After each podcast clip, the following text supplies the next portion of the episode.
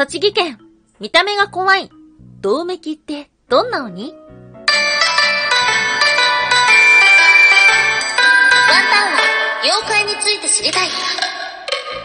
はい、空飛ぶワンタンです。ワンタンは妖怪について知りたいということで、この番組は普段キャラクター業界で働いているワンタンが、日本におけるめちゃくちゃ面白いキャラクター妖怪についてサクサクっと紹介している番組です。この番組のスポンサーはともさまさん、歴史とか世界遺産とかを語るラジオなど放送されています。詳細はツイッターにありますので、ぜひぜひ番組概要欄からチェックしてみてください。はい。ワンタンさんにとって最も恐ろしいもの、それは、妖怪でもお化けでも幽霊でもありません。気圧です。いやー、今日は10月19日水曜日でもありますが、もう気圧ですよ。もう本当に辛い。もう本当に気圧に弱いんですよね。でも一日中はもうしんどい、うーっていう風になってて、仕事が終わってエレベーター乗って自分の顔というか目を見てびっくりしましたね。もう真っ黒で、なんだろう、白目がない。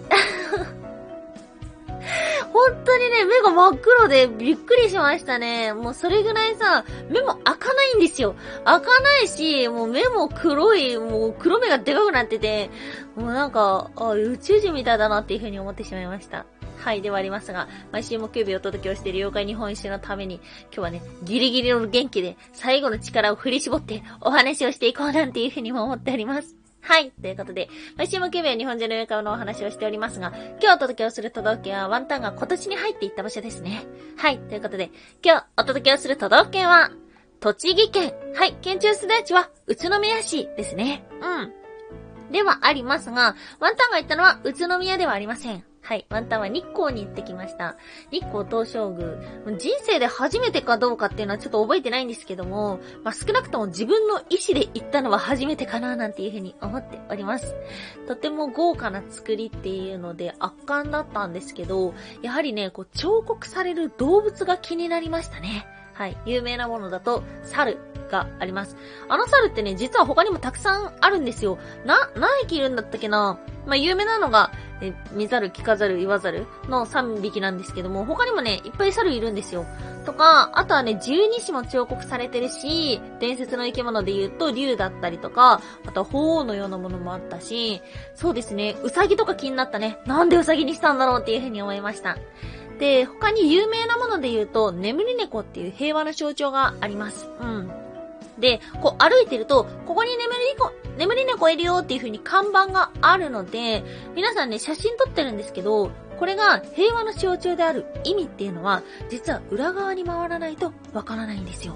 はい。ということで、眠り猫の裏側には、鳥の彫刻がされています。これなぜなのかというと、猫が寝ているから、天敵の、天敵の鳥？違うか。鳥の天敵が猫？まあまあまあまあまあ、猫が寝てたら鳥は平和に飛べるよっていうことで、平和の象徴と言われています。なので、まあぜひ行くときにはね、眠り猫と、その裏に彫刻されている鳥もね、チェックしていただけたらなんていうふうに思っております。うん。まあその栃木県、今日お話をするのは、そんな平和な話ではなく、鬼のお話です。はい。とても怖い。百目鬼と書く銅メキという妖怪がいます。一体これはどのようなものなのでしょうか？はい、今日はね、三つに分けてお話をしていきましょう。まず一つ目、見た目が怖い銅メキって何者？そして二つ目、似た妖怪がたくさんいる？最後三つ目、実は名字にもなっている。はい、ということで、まず一つ目、見た目が怖い銅メキって何者？はい、ということで、漢字で書くと、百、目、鬼と書く銅メキ。栃木県宇都宮市の伝説に登場する鬼です。うん。そして、この辺りには、銅メキという地名だったり川だったりがあるみたいですね。3メートルほどの大きな鬼で、そして両手に100の目を光らせている。昔々、平安時代頃、藤原の秀里というものがいました。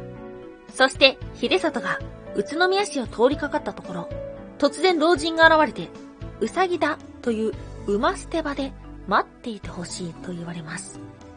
秀里はそのうさぎだに向かうと、3メートルもの巨体で歯のような毛と100の目を持つ鬼が現れて、そして死んだ馬に食らいついていました。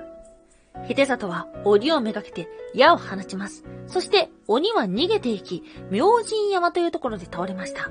するとこの明神山では、炎と毒が漏れ出すようになり、誰も近寄ることができなくなってしまいました。困っていたところ、宇都宮市にある本願寺の地と苦という僧がやってきます。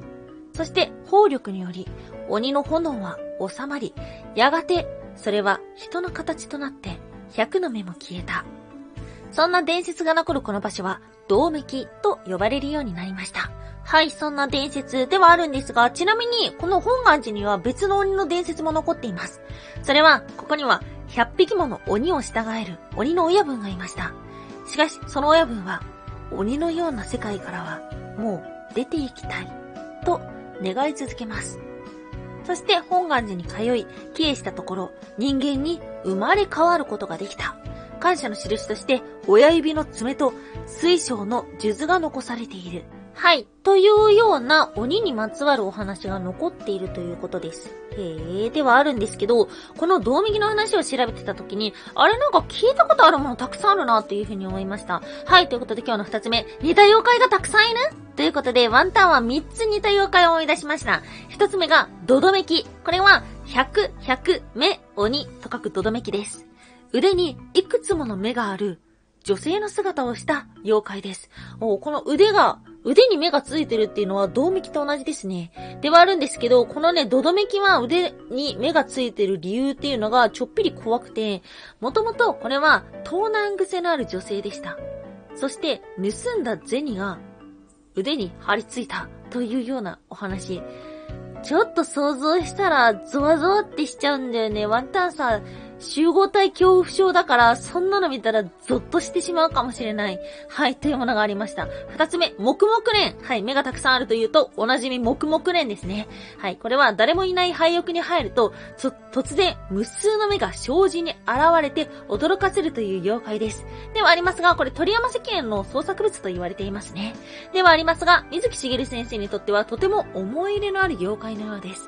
ということで三つ目、それは百目。これは百に目と書く百目です。うん。で、これこそが水木しげる先生の創作妖怪で、悪魔くんや鬼太郎にも登場するものです。はい、ということで、目がたくさんある妖怪っていうのは、いろいろといるんですけども、どれも生まれが違うなっていうふうに思いました。まあ、共通点というと、銅メキと、その今日話した、えーっと、えーっと、ドドメキが、腕にたくさん目があるっていうことではあったんですけども、これはどっちもお金なのかな？それもちょっと怪しいところだ。はい。という、なんだか、なんだかバラバラはしていますが、興味深いお話でした。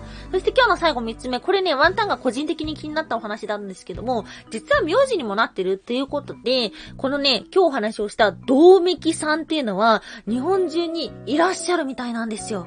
うん。で、まあ、栃木県を発祥と言われている他の説では、茨城県説も一応あります。で、今のところ日本には100世帯満たないほどのようではあるんですけども、まあ、そこそこいるなっていうふうに思ってしまいました。で、これワンタン何が気になったかっていうと、名字ってさ、興味深いなっていうふうに思ったんですよ。って思わないですか？急に？急になんやねんっていう感じなんですけども、あの、今でこそね、いろんな土地にいろんな人間が移り住んでいって全国に様々な名字が行き渡ったところではあるんですけども、この道明っていう名字もまさに今日お話をした栃木県の地名から来たんじゃないかなっていうような説があるんですよね。うん。で、昔の人たちは名字を持ってなかったので、名字をつけるときに何かの由来から取った場合と、あとは地名から取った場合とっていうふうにあるわけですよ。なのでね、ちょっとね、名字って面白いな、興味深いなっていうふうに思ったわけです。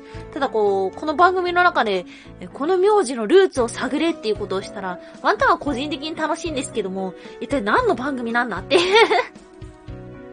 のが、ブレてしまいそうなので、まあ、興味があったら調べてみようかなっていうふうに思ってるところです。ね、なんかあの、日本中で、えー最も珍しい名字はなんだみたいな。まあ、よくあるテレビ番組とかでね、たまに見るような企画かもしれないんですけど、ちょっと気になるものです。うん。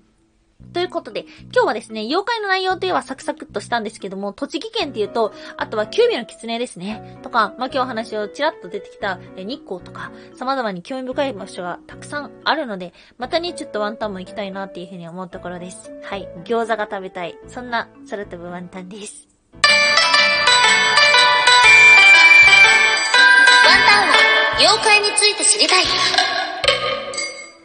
はい、もう今日は何もないですね。ます。おやすみなさい。ということで今日も聞きいただきまして、ありがとうございました。ほんと低気圧ずつにはおき、一緒に気をつけましょう。頑張りましょう。今日もお聞きいただきましてありがとうございました。以上、それともワンタンでした。